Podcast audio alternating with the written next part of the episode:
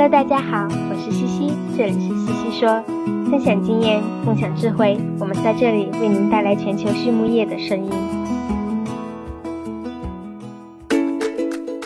感谢西西说的合作伙伴们：英赛特解决肠道问题，美国达农威公司值得信赖的营养与健康专家，优宝生物、三和药业让健康养殖更简单。隆昌动宝十七年专注研制天然提取添加剂，引领畜牧业节能优产。大地汉克三十年专注为动物提供美味与健康。里兰动宝让食品和伴侣动物不断丰富我们的生活。康德全包膜凝聚未来，凝聚更多力量，释放更多能量。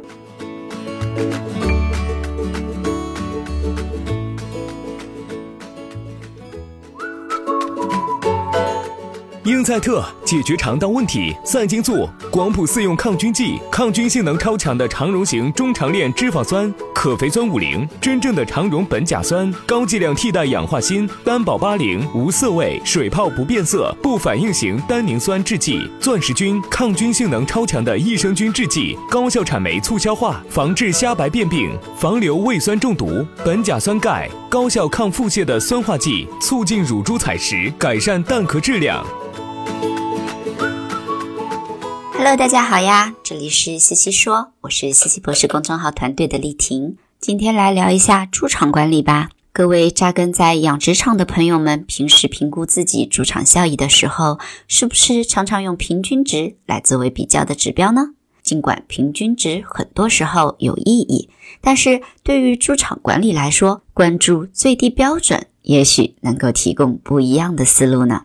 今天的西西说 and Swinet 的嘉宾呢是 Dr. John Dean，他呢会围绕这个话题来分享一下他的理论。国内的很多朋友应该都认识 John，他是美国明尼苏达大学兽医院的教授，也是里曼大会的组织者之一，和中国养猪业有着紧密的联系。今天就让 John 来分享一下他这个不同寻常的理论吧。首先呢，我们来认识一下 John。他在加拿大安大略省的一个家庭农场长大，从小呢就帮家里养猪。读书选专业的时候，也就很自然的选择了兽医。在奎尔夫大学取得了硕士和博士的学位后，Dr. John 从加拿大来到了美国，在北卡州立大学任教了七年。后来他又搬到了离加拿大更近的明尼苏达州，在明尼苏达大学兽医院任职了二十二年。他自己说呀，虽然主要研究内容都挺枯燥的，但是能够帮助大家找到生长、健康、福利相关的最佳量化指标。那首先呢，Doctor 这样聊了聊平均值和最低标准。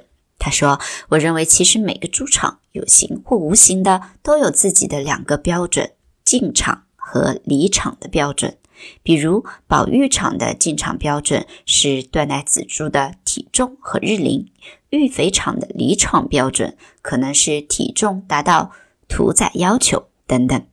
只有当猪达到了这样的标准，那么不论是进入下一阶段的生长表现，或者是最终的屠宰性能，我们才能得到最好的结果。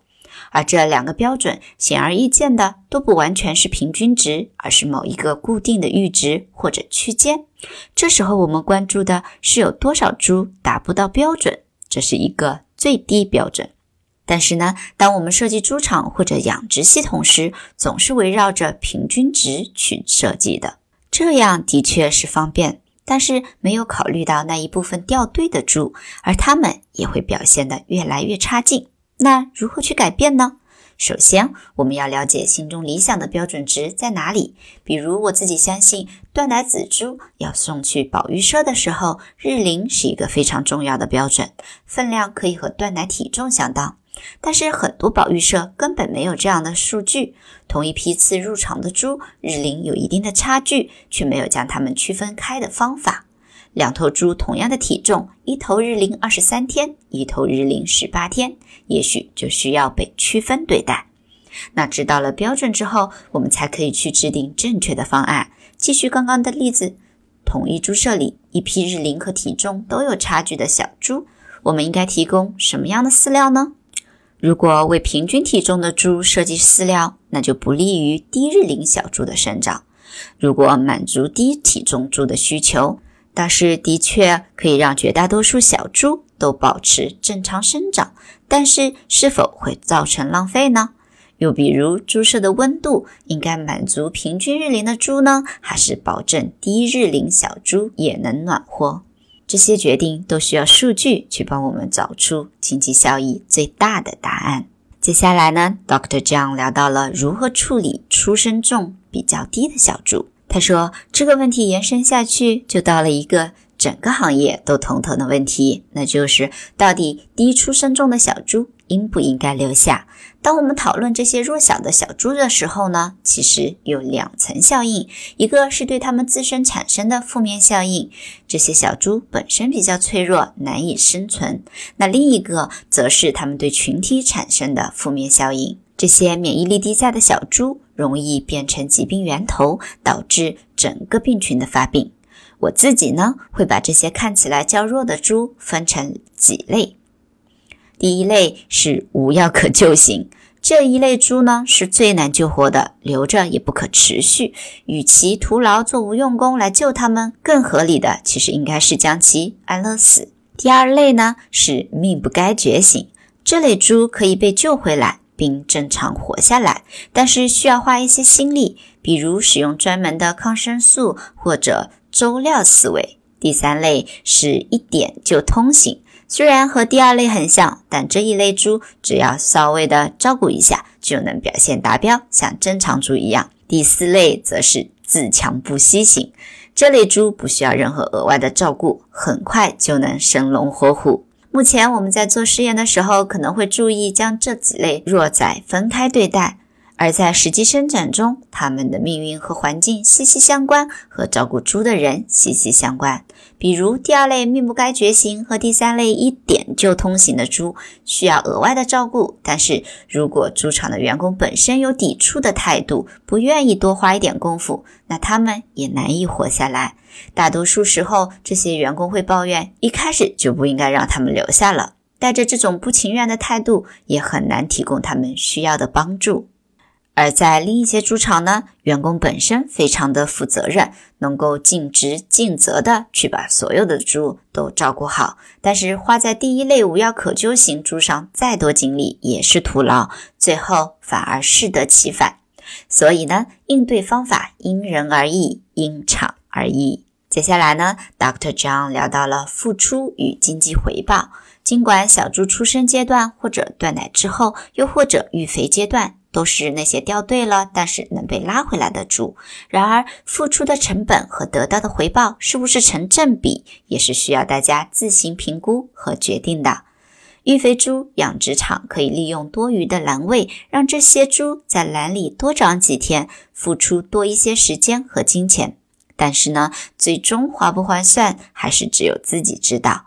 至少在美国的养殖系统中，屠宰场的话语权非常的大。并且屠宰场很明显不想看到那些拖后腿的猪被送到屠宰场去，给他们造成麻烦，所以这些猪能买的价格就会大打折扣。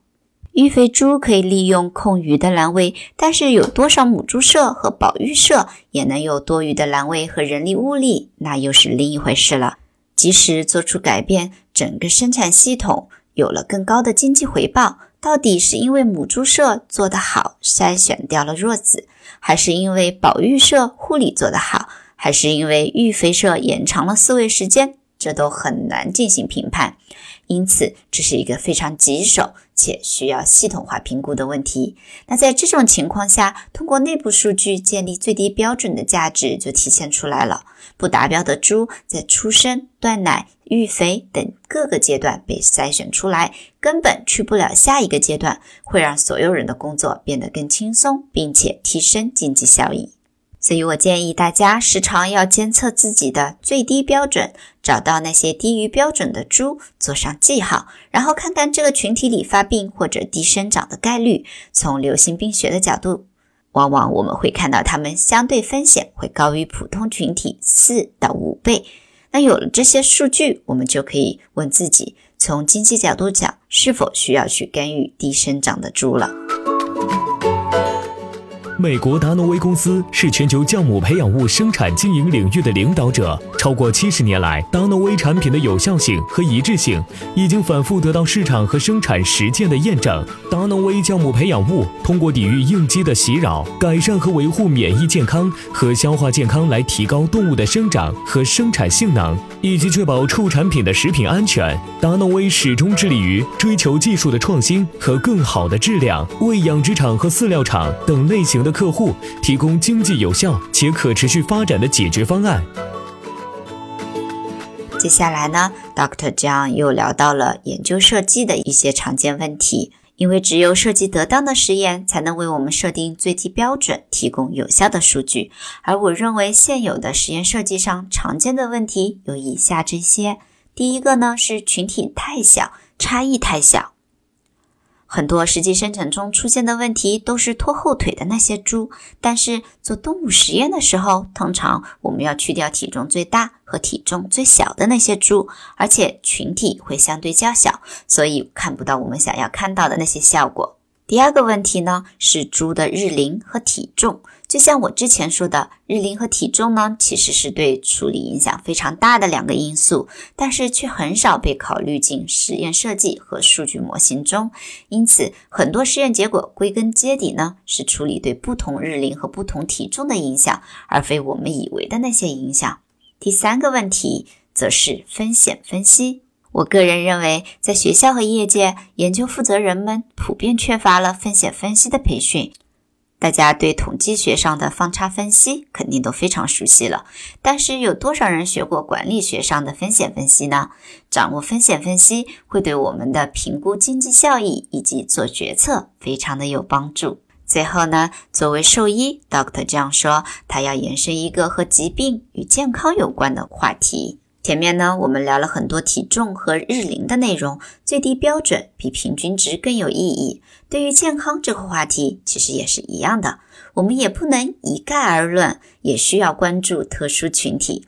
通常在疾病爆发的时候，并不是每一头猪都遭受同样程度的打击，每个群体的免疫力都不同，有些特殊群体就会需要额外的照顾。就像人得新冠一样，有的人无症状，有的人是轻症，有的人则很严重。兽医在诊断和开处方的时候，需要根据病症的不同，也应该关注解决重症群体拖后腿的那些猪群，而不是一概而论。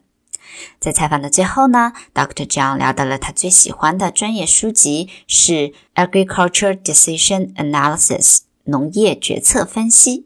他最喜欢的非专业书籍呢，则是《The Closing of the American Mind》美国精神的封闭。最后一个问题是什么是成功的行业精英与众不同呢？Doctor 这样说：要善于思论。我在奎尔夫大学的导师之一 Mike Wilson 教授有一个很有意思的习惯。他总是与人辩论。